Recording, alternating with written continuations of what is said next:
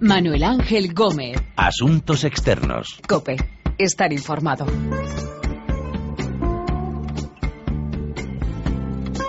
Hola, saludos. Comienza Asuntos Externos, este análisis de lo que pasa en el mundo con los corresponsales de la COPE.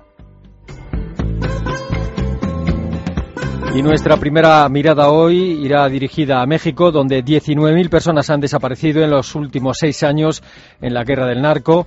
Luego iremos a Polonia, país envuelto en un escándalo de escuchas que ha dejado en la cuerda floja al gobierno de Donald Tusk y recordaremos el golpe de Estado que echó al islamista Mohamed Mursi de la presidencia de Egipto hace ahora un año. Desde entonces, 1.400 muertos, 16.000 detenidos en una represión liderada por el actual presidente, Abdul Fattah al-Sisi. De todas estas historias vamos a hablar con nuestros corresponsales en México, Berlín y Beirut, Jacobo García, Rosalía Sánchez y Etel Bonet.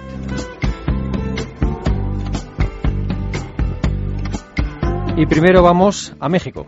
Ahora que fui yo ahí a Cosamaloapan, yo veo cientos y cientos de mamases buscando a sus hijos. No, no, o sea, te vienes como más, ahora sí que desolada.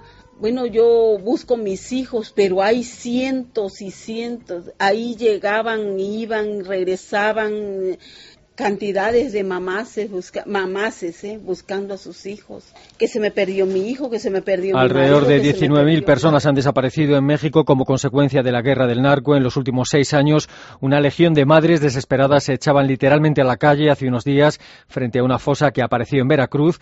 Escuchábamos el testimonio de Elvira Gómez, una madre que busca desde hace nueve meses a sus dos hijos, a quienes por última vez vieron juntos cuando fueron detenidos por la Policía Estatal en Veracruz. Allí, en Veracruz, ha estado hace unos días nuestro corresponsal en México, Jacobo García. Saludos. ¿Qué tal? Saludos, Manu. Muy buenas. En Veracruz has hablado con familias de algunos de estos desaparecidos y es tremendo cada vez que se encuentra una fosa. Impresionante, la verdad. en realidad, la verdad es que el, reportaje, un poco la idea inicial era ver qué, qué, está pasando con estas fosas que aparecen de vez en cuando en el país, con un montón de cadáveres dentro, con cadáveres que llevan desde cuatro días a seis meses, y, yendo en búsqueda de, de, estas historias que había bajo tierra, te acabas dando cuenta que lo que hay sobre la tierra, lo que hay por encima, es todavía mucho más triste y podrido que lo que hay abajo, ¿no? Y en el caso de, de, de estas familias, ver cómo de repente frente a un agujero que se abre, se, se acumulan literalmente, como dice, decenas de madres que se dedican a recorrer el país con la foto de sus hijos por si sus hijos están en alguno o no de estos agujeros, ¿no? El país sigue inmerso en esta guerra eh, contra los cárteles y entre los cárteles eh, lanzada de, desde, la, desde el gobierno anterior de Felipe pero también continúa ahora con, con Peña Nieto, aunque mucho más eh, silenciada, pero el caso es que hay una legión de madres que buscan a sus hijos y maridos de forma desesperada. Este, en este caso era esta fosa con 31 cuerpos en, en, un pueblo que se llama Tres Valles, un pueblo miserable del sur de Veracruz, en una zona de confluencia donde se juntan el tráfico de droga con el tráfico de migrantes, con la miseria. Y, y la verdad es que Elvira eh, nos contaba la sorpresa que tuvo cuando se encontró a estas eh, madres. Y os podéis imaginar cómo ellas rezan para que por un lado pueda aparecer su hijo y tengan donde rezarles y por otro lado que no esté en esa fosa. Es un sentimiento muy contradictorio, pero a la vez que es muy desesperante estar buscando durante nueve meses por cualquier sitio a sus hijos. Si queréis, escuchamos eh, un corte más de, su voz. Pues el, el primer impacto te, te, te, te hace, se te sale el alma del cuerpo, o sea, dices ahí debe de ahí pueden estar mis hijos porque este pues tanto muerto, ¿no? Dice, sí, pues ahí deben de estar este, las personas que nosotros andamos buscando. Y luego estás con la esperanza de que no estén, o sea, dándole gracias a Dios y a la Virgen de Guadalupe. Y en estos, eh, estos días que pasaste en, Veracruz, eh, eh, Jacobo, también creo que hubo un momento en el que la desesperación de estas madres era tal que hizo que se tumbaran las puertas del depósito de cadáveres. Sí, es, es, impresionante porque de repente esta noticia de la aparición de un agujero como este empieza a correr mucho antes que por los cauces eh, tradicionales de periódicos o de redes sociales. Ya las madres empiezan en esa, en esa especie de red invisible que existe entre ellas de solidaridad, empiezan a saber que ha aparecido eh, muy cerquita de su pueblo un agujero con 30, con 30 personas. Ellas se echan allí al agujero, no les dejan entrar la policía y entonces se van directamente hacia la morgue y allí de una, una morgue muy chiquitita de, de, tres Valles y ver a todas ellas juntas en medio de la desesperación y ver y viendo que las autoridades no daban ninguna explicación, pues fue impresionante ver cómo apartan de un manotazo a la señora y al guardia de seguridad que trataban de impedir que entraban, pero las madres, en este caso en el de Elvira, desesperadas, llegó a entrar hasta la morgue y encontró esas bolsas negras que empezó a abrir por ella misma. Esto es lo que vio y nos lo explicaba además con esta sencillez de alguien eh, tan pobre y tan, tan, tan olvidado en esta parte de México. Lo que pasó fue que este, la señora dijo que no, pero luego, este, ya sabe, la gente desesperada, este, nos metimos. Cadáveres así, este, descompuestos. Y, y yo le vi eso de aquí así, pero como nunca había yo visto muerto, digo yo, ay, no sé ni qué, qué por el tamaño. Ves que era este así grandote y, mis hijos este este talla 28. Entonces este le vi la camisa muy grande. Ya después volví a entrar.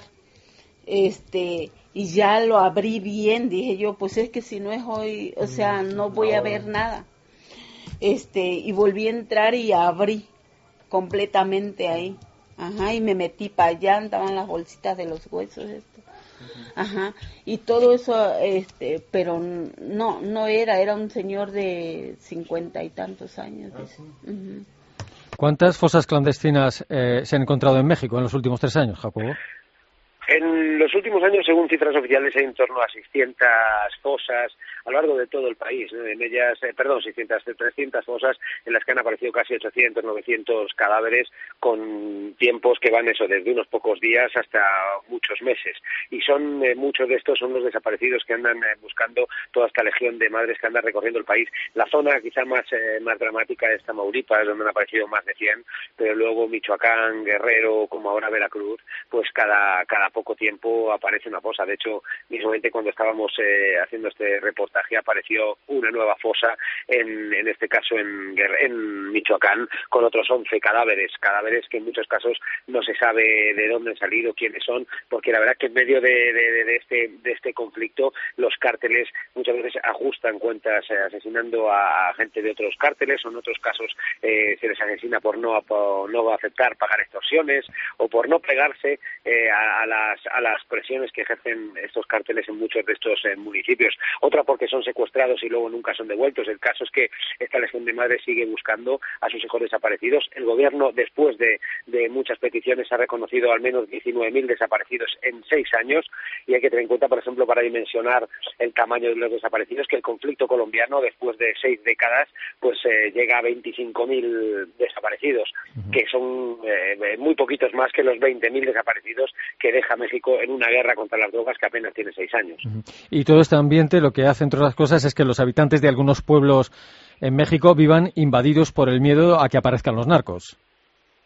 Bueno, es que en concreto eh, doña Elvira ni siquiera podía hacer una búsqueda eh, digamos, tranquila y humana de, lo que son sus hijos, porque están sometidos tanto a las presiones de los cárteles que dicen dejen de molestar, dejen de, buscar a, quien a quien no deben, incluso las autoridades que para ellos se convierten en gente incómoda, en gente molesta que sigue reclamando y sigue pidiendo explicaciones, unas explicaciones para las que el gobierno, el gobierno en este caso de Peña Nieto, no tiene ninguna respuesta, porque no hay tampoco bancos de datos, no hay cruce de datos entre las policías, no hay una buena organización en cuanto a, no hay ni siquiera un listado serio del número de desaparecidos con sus nombres, con sus datos. Así pues es una búsqueda que llevan ellas a cabo y además eh, que recae por sus propios, eh, en sus propios hombros y concretamente doña Elvira me contaba cómo tuvo que vender la licuadora y el refrigerador solo para poder acercarse hasta esta fosa porque ni siquiera tienen dinero para poder hacer una búsqueda, eh, digamos, un poco digna.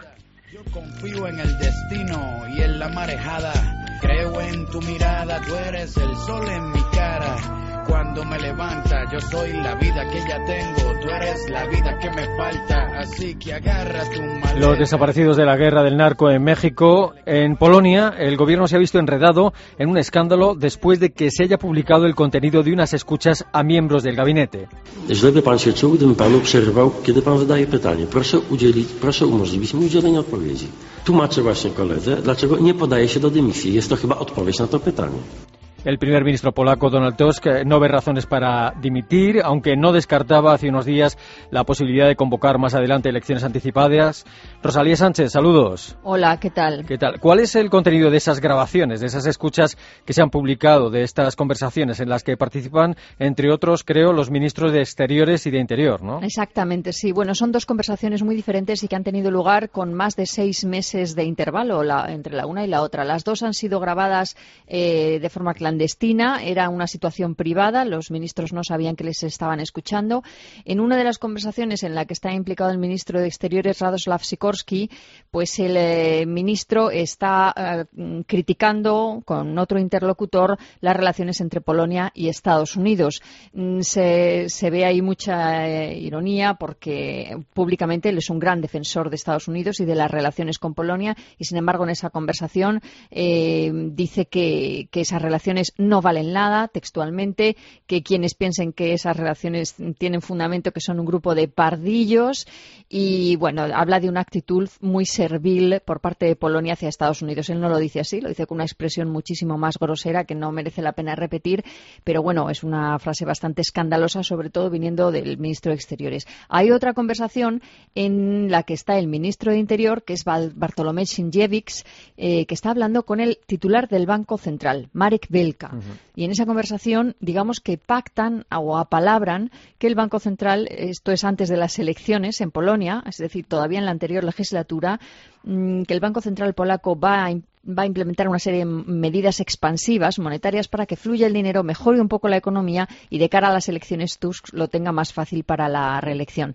Ambas conversaciones han sido publicadas tanto en voz como en, em, como en, eh, eh, digamos, en sonido y, textual por, eh, por, el semanario Prost y, bueno, pues han escandalizado todo el país, claro. de momento el primer ministro polaco se ha sometido a un voto de confianza y lo ha ganado, ¿no?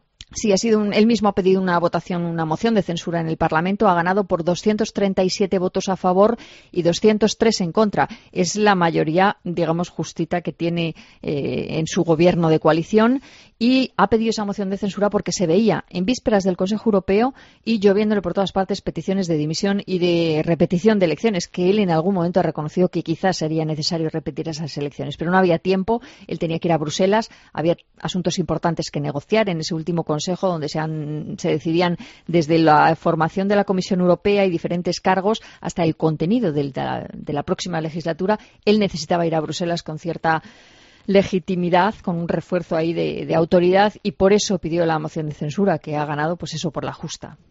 Y entre los sospechosos de haber perpetrado esos pinchazos estaría la Rusia de Vladimir Putin, o que no está claro, ¿no?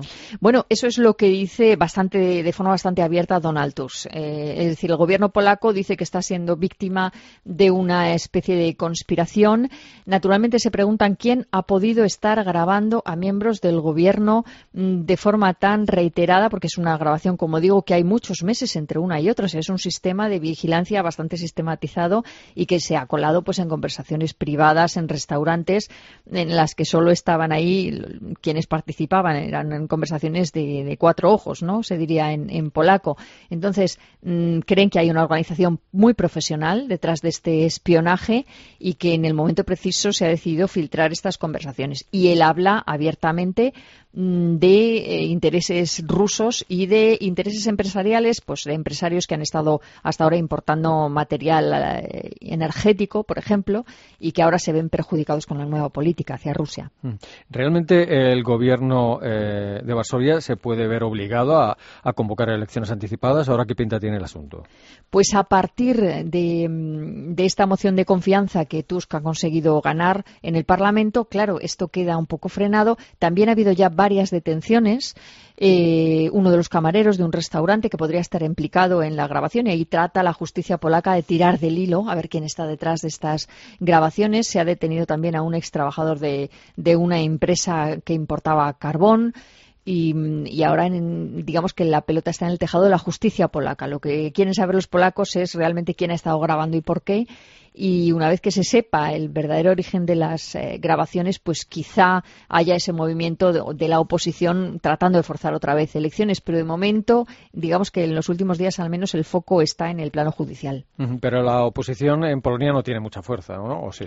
Bueno, eh, el Partido Campesino ha conseguido reunir bastantes votos contra Tusk en la, en la moción de confianza, pero sí, digamos que a ese nivel y, según las últimas elecciones, pues eh, la, la coalición de gobierno tiene más votos.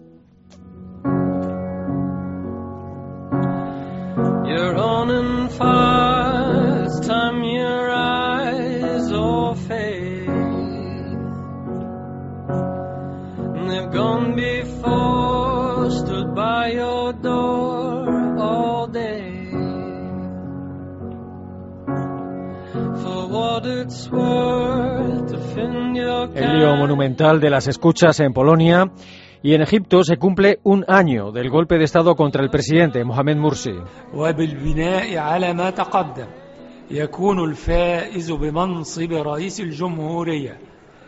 بمنصب رئيس جمهورية مصر العربية في الانتخابات التي تمت في الخارج أيام 15 و16 و17 و18 و19 من مايو 2014 وفي الداخل أيام 26 و27 و28 من مايو 2014 هو السيد عبد الفتاح سعيد Este era el anuncio de la victoria en las últimas elecciones presidenciales de Abdel Fattah al-Sisi, el hombre que lideró el golpe contra el islamista Mohamed Mursi.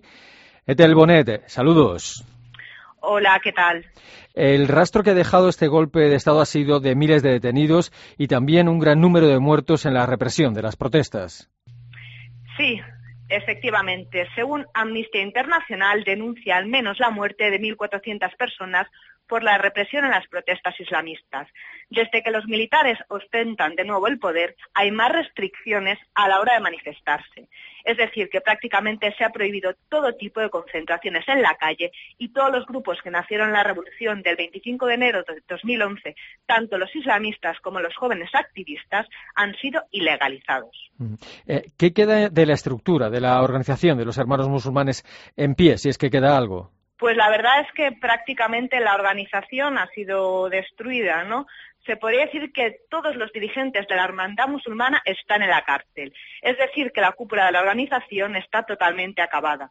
Pero hay que tener en cuenta, y lo más importante es que los hermanos musulmanes son una cofradía muy extendida entre la sociedad egipcia y siguen teniendo un apoyo muy importante en un sector de la población, que por desgracia son los más desfavorecidos, que son mayoría en el país del Nilo. Los atentados terroristas han ido a más desde la caída de Mursi en Egipto eh, y desde también desde la ilegalización de los hermanos musulmanes. Efectivamente, desde la caída del gobierno islamista la violencia ha ido creciendo en Egipto y los atentados contra las fuerzas de seguridad son cada vez más frecuentes, como hemos podido ver en estas últimas semanas, que ha habido al menos tres ataques, dos de ellos en el Cairo y otro en la zona del Sinaí. Las autoridades acusan a los hermanos musulmanes de estar detrás de estos atentados, pero el movimiento lo niega categóricamente. Precisamente los atentados de este lunes, que fueron contra el Palacio Presidencial, fueron reivindicados por un grupo nuevo yihadista que se llama los Soldados de Egipto. ¿Qué, qué juicios le quedan pendientes al expresidente Mursi? Entre los cargos que se enfrenta el exmandatario islamista está el de espionaje a favor de los hermanos musulmanes, su ala militar y del movimiento Hamas, que es un grupo hermanado palestino y considerado terrorista por Israel. También se le acusa de haber llevado a cabo ataques terroristas dentro del país contra los bienes del Estado, las instituciones y sus empleados para extender el caos. En caso de que sea considerado culpable, Mursi y otros 14 miembros de su gabinete podrían ser sentenciados a la pena capital, es decir, a la pena de muerte por la horca. ¿Hay algún grupo o alguien que pueda hacer oposición al Sisi? Egipto ha vivido 30 años de dictadura militar, lo que ha favorecido al debilitamiento de los partidos de la oposición. Ni los partidos laicos ni los religiosos han podido organizarse de una forma fuerte y las divisiones internas entre los líderes de la oposición se han puesto muy fácil el camino para el Sisi.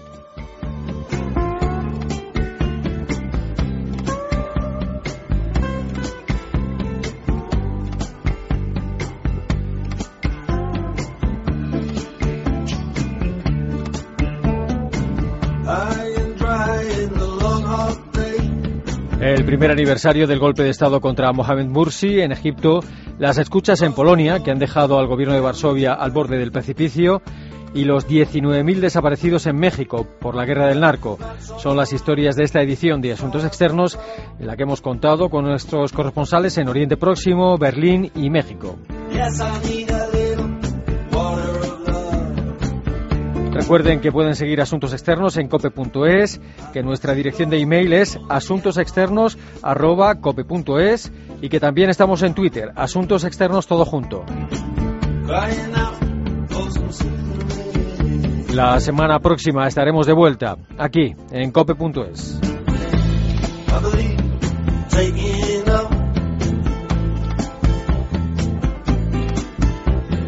Yes.